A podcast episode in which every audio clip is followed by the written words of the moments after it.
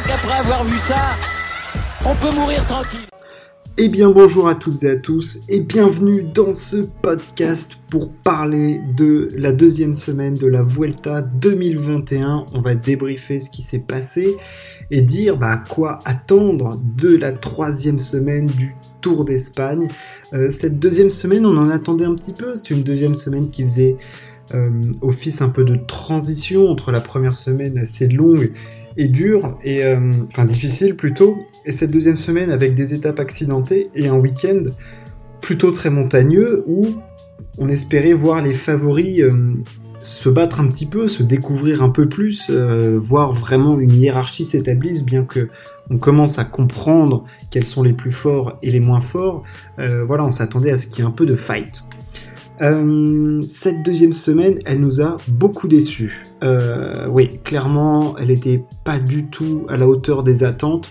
Euh, et je ne sais pas si c'est les étapes qui étaient pas à la hauteur, ou si c'est plutôt les cyclistes qui ont complètement escamoté les, notamment le week-end qui a été très cool à suivre. En fait, cette semaine, le week-end est un peu l'image de la semaine, c'est-à-dire que les échappées ont été super sympas à suivre. Mais la bataille entre les favoris était tuée dans l'œuf, nul, zéro. Euh, il ne s'est rien passé. Euh, Primoz Roglic, lui, a cédé son maillot rouge à Odd euh, Christian Eiking, qui d'ailleurs le tient très très bien. pour l'instant, il n'y a, rien à dire de ce côté-là. Hein. Le, Norvégien fait son, fait son boulot. Il n'y a pas de souci là-dessus. Roglic est en contrôle, mais les autres derrière n'ont quasiment rien tenté. On voit Henrik Mas qui est dans la forme de sa vie, et on s'est dit euh, peut-être qu'il va aller tenter les choses. Il n'a rien tenté dans sa deuxième semaine et a même sorti des excuses bidons euh, du style les routes euh, sont en mauvais état. Ah bah, avec ça, on, est bien rendu. et, et non, les favoris ne se sont pas attaqués. Miguel André Lopez dans une stratégie de la Movistar, a bien repris quelques secondes. Euh, Adam Yates a repris 14 secondes et était le grand gagnant de l'étape. Mais non, franchement, les favoris, euh, j'en parle au début euh, là. Egan Bernal est dans les chouquettes. Primoz Roglic semble fort et en contrôle. Il a gagné la 11e étape sur un mur très raide. On sait que c'est le genre d'arrivée qui lui, qui vont très très bien. On l'a vu sur notamment cette année face à Julien Lafilippe sur la flèche wallonne où il avait été impressionnant. On sait que ces, arrivées sèches, euh, typiquement hispaniques, euh, lui conviennent à la perfection et qu'il il se régale là-dessus et que si t'attends le bas du radar, et ben un mec comme Henrik Mas, même s'il est au top de sa forme, et ben il se fera aligner et c'est ce qui s'est passé. Même si Mas était le deuxième et a fait et a montré qu'il était très très fort. donc Roglic lui a fait le job, il a certes cédé son maillot rouge. Bon, il est maintenant à 1.36, hein, je ferai un point au niveau du classement à la fin, mais il semble quand même globalement en contrôle, il euh, n'y a pas de souci, mais derrière, des mecs comme Mas qui sont déjà à 40 secondes de, Roglic, Lopez qui a une 30, euh, tout ça, ils n'ont rien tenté, rien, il ne s'est rien passé. Euh, c'est clair que le cyclisme offensif, des, euh, même on peut parler un peu de Froome, certainement qui est capable de grandes échappées, mais des Contador, des Nibali, tout ça, bah là, t'en es loin. Hein. Là, c'est là, c'est calcul et calcul. Hein. C'est du cyclisme mathématique, c'est pas génial à voir. du côté des favoris, c'était vraiment pas, c'était vraiment pas beau. donc, je vais pas m'étaler dessus. Hein. Juste Henrik Mas, je pensais qu'il tenterait plus, sachant qu'il dit qu'il est dans la forme, il est dans une super fort, mais ça se voit qu'il est dans la forme de sa vie. Enfin, je veux dire, en montagne, il arrive à accrocher Primoz Roglic. Donc, euh, vas-y, Coco, fais un fait péter. Euh, de toute façon, tu vas pas perdre beaucoup. Les mecs derrière, ils sont bien moins forts que toi. Euh, alors, on le sait, Enric Mas, il joue placé, c'est très fort et c'est très facile derrière un écran de dire, bah, il va attaquer, machin truc, peut-être qu'il a pas les jambes. Oui, mais les excuses qu'il donne à la fin des, étapes, c'est pas je me sentais pas, c'est les routes sont en mauvais état. Bon, bah ouais, bah là, là, tu peux plus rien pour lui, qu'est-ce que tu veux? Donc, Bon, et très déçu d'Henrik Mas, lui Roglic il fait le taf, hein, j'ai rien à dire. Hein. De toute façon, lui il est devant, il a une 30 d'avance, enfin il a, il a 40 secondes d'avance sur ses euh, adversaires, il est plus fort. Au final, il y a un chrono de 33 bornes où Henrik Mas il va prendre une pilule, euh, Bernal pareil, Yates pareil, euh, Lopez pareil, Jack pareil. Enfin, donc lui, s'il finit avec 40 secondes d'avance sur eux à la fin, et les doigts de pied en éventail, hein, il va rien se passer. Hein. Donc Primoz il est là et les autres sont, hyper décevants. Et je vais plutôt féliciter les échappés qui nous ont fait des étapes dingues. Euh, notamment pour moi, l'homme de la semaine, c'est Magnus Kort Nielsen qui nous a fait des, des numéros, mais alors exceptionnels. Il avait déjà été grandiose lors de la sixième étape. Euh, et là, il a été sensationnel, notamment lors de la onzième. En... Alors, il se fait reprendre dans les, dans les derniers instants de, l'étape remportée par Primoz Roglic, mais il avait fait un numéro pour tenir déjà cette échappée et puis après résister au retour du, peloton. Il avait été exceptionnel et il a eu sa revanche sur un sprint lors de la 12e. Ça venait, voilà, il a eu deux jours où il était en fusion et globalement il est très très très fort sur cette Vuelta avec du Scort. Euh, vraiment, vraiment très très impressionnant. On peut aussi parler de Michael Storer qui gagnait sa deuxième étape, il a gagné la dixième étape, euh, voilà, sur cette montée euh, très raide.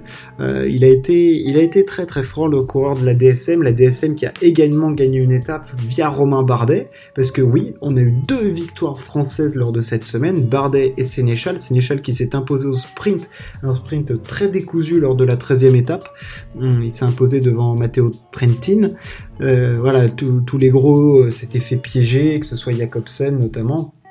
Donc il, a profité de ça. Et Romain Bardet a lui montré toutes ses qualités. on savait qu'il était fort en arrivant dans cette Vuelta. Euh, sa chute euh, lui a clairement bousillé ses chances de, général. Mais, mais Romain c'est un battant, il sait se faire mal.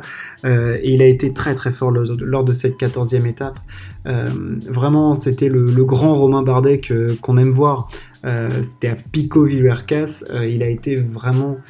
Voilà, il, il s'est pas affolé, il a laissé les, autres partir et euh, quand il a fallu placer une attaque, il est vite revenu dessus, il les a déposés, puis après il a géré euh, du grand Romain Bardet. Et on a aussi eu du grand Rafal Maïka qu'on n'avait pas vu depuis une éternité. Euh, lors de la 15e étape, il a fait une échappée de 80 bornes. vraiment du grand Maïka. Mais on va plus parler de Romain Bardet parce que ça nous fait quand même très très plaisir de revoir Romain à ce niveau-là. voilà, il était très très fort. Franchement, euh, rien à dire là-dessus.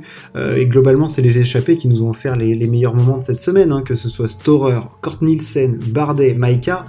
Euh, c'est eux qui ont animé cette deuxième semaine. C'est grâce aux, échappés, parce que les favoris, fallait pas compter sur eux. Hein. Une fois que l'échappée était arrivé, tu pouvais aller dormir et tu savais très bien que bah, il rien se passer, ou alors Roglic aurait aligné les autres au sprint. Sinon, vous pouvez rentrer chez vous. Donc euh, on n'a rien appris sur cette deuxième semaine, si ce n'est que bah, euh, n'est toujours pas un coureur offensif même quand il est fort, que est en contrôle et, voilà. Franchement, euh, franchement non. Donc tout se joue sur cette dernière semaine et les, les, dernières étapes, les six dernières étapes, on a une étape de plat, ce sera l'étape numéro 16. donc là, bon, bah, c'est la dernière chance clairement pour, pour les sprinters. Au niveau de la montagne, ça va se jouer dès mercredi, euh, lors de la 17e étape, avec la mythique arrivée au lac de Convadonga. Euh, on le sait, c'est une grande arrivée du Tour d'Espagne, l'étape va être dure. Euh, il y a deux cols de première catégorie avant, un petit col de, troisième. et on finit par l'ascension des lacs de Covadonga. C'est une ascension mythique du Tour d'Espagne. On en avait notamment vu euh, Thibaut Pinot s'y imposer, enfin je veux dire tous les grands se sont imposés. Et là on espère clairement que les favoris ne vont pas escamoter cette montée, ça va être une étape dure. Euh, je pense que ça va être rythmé, enfin du moins je l'espère, sinon tu sais pas ce qu'il faut leur donner. Euh, donc non, clairement là c'est un terrain de jeu pour les grimpeurs. Ça se finit au lac de Covadonga, c'est une montée qui est très très dure. Et là, ils doivent s'expliquer. Enfin, je veux dire, de toute façon, tu n'as plus beaucoup d'étapes pour faire bouger. Et les mecs, s'ils veulent vraiment gagner le Tour d'Espagne et déboulonner Primoz Roglic, et puis il faudra aussi déboulonner euh, Odd Christian King et Guillaume Martin, qui sont quand même devant les favoris pour l'instant au classement général, euh, il va falloir faire péter tout ça. Il va falloir tenter. L'équipe Movistar est la meilleure équipe du, plateau. Voilà, Miguel André Lopez est très très fort et Enric Mas est super fort. Donc à eux deux, ils peuvent te faire péter le peloton et il va falloir qu'ils le fassent. Parce que de toute façon, sinon, ils joueront battus. Et s'ils n'arrivent pas avec le maillot rouge sur les épaules et avec une marche conséquente euh, à Saint-Jacques-de-Compostelle, eh ben, ils perdront ce Tour d'Espagne. Donc, ils doivent, s'ils veulent gagner, il faut tout faire péter. Donc, dès mercredi, lac de Convadonga, étape mythique, étape reine presque, suivi le lendemain de la 18e étape, euh, qui elle n'est pas du tout en reste, euh, en reste non plus. Euh, étape très très dure avec deux cols de première catégorie, puis un col de deuxième et on finit sur un hors catégorie. Euh, beaucoup de dénivelé dans cette étape qui semble presque plus dure que celle des lacs de Covadonga. On arrivera à l'Alto del Gamonietero. Euh, ça va être aussi du très très hard. Enfin ça c'est des étapes. Voilà. Mercredi, jeudi, tu sauras qui peut gagner le Tour d'Espagne. Enfin qui va gagner le Tour d'Espagne ou pas. On le sait déjà plus ou moins. Pour moi, ça joue entre Roglic et Mas, clairement.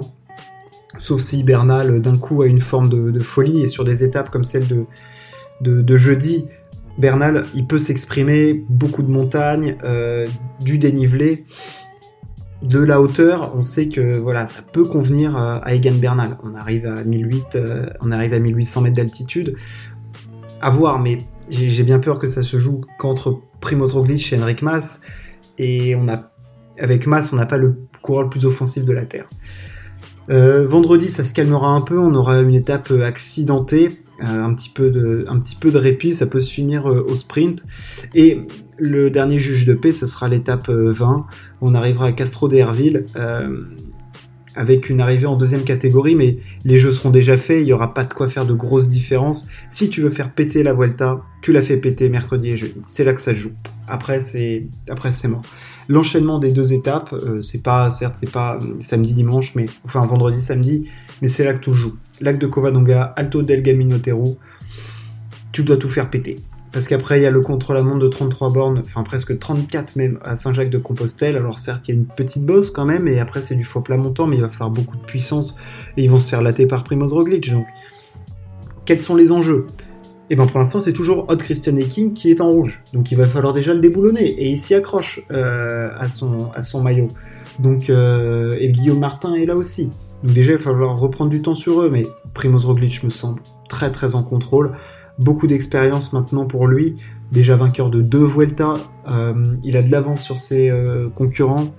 Je pense pas que c'est les étapes de mercredi et jeudi lui fassent peur. Primoz Roglic me semble bien. De toute façon, ça va pas dépendre que de lui, parce que je pense que physiquement, il ne craquera pas. Voilà, il craquera pas.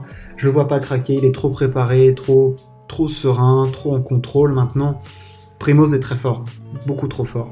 Ça va dépendre. Est-ce que la Movistar a vraiment l'ambition de gagner ce Tour d'Espagne Il faut qu'elle l'ait, sinon on va avoir un spectacle escamoté comme on l'a eu ce week-end euh, c'était nul, c'était limite pas regardable au niveau du combat des favoris. Et je l'ai dit, heureusement qu'il y avait les échappés.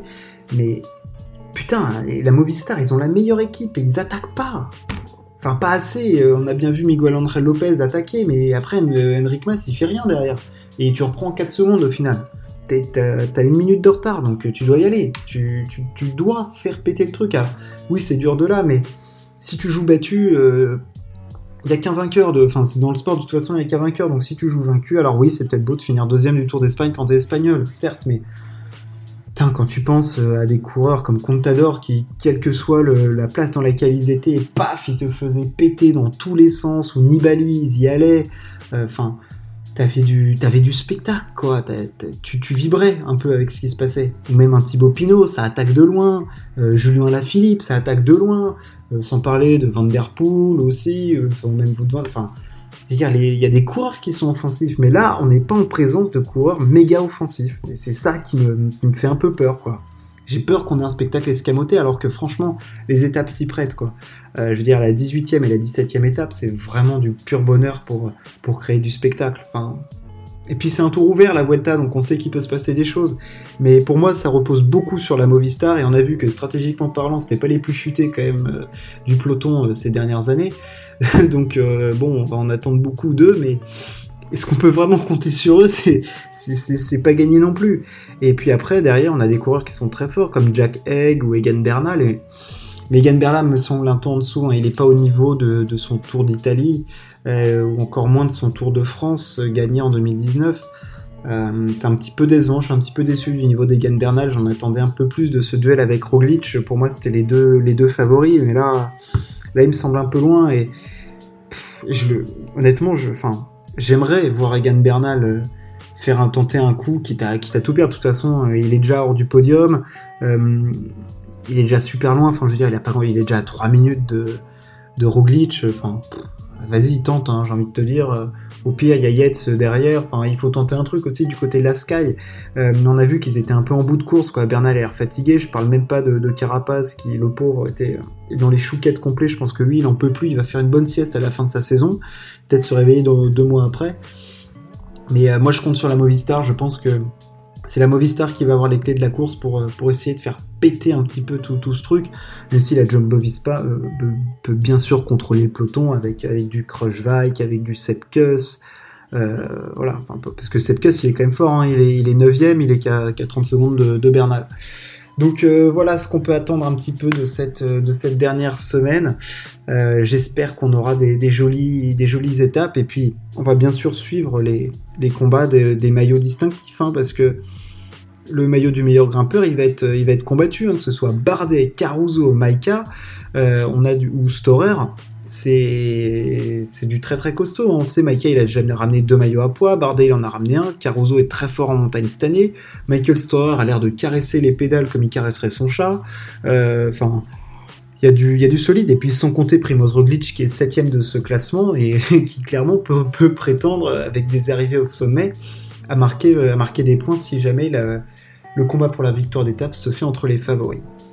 Voilà qu'attendre de cette troisième semaine. On espère du spectacle et du combat vraiment, euh, parce qu'on n'en a pas eu dans cette deuxième semaine et on est quand même avide de combat dans le cyclisme. Il fallait mieux regarder le Grand Prix de Plouet que le Tour d'Espagne. Euh, voilà, on espère que ce sera autrement. Merci de m'avoir écouté. On se retrouve très vite. Ciao, à plus.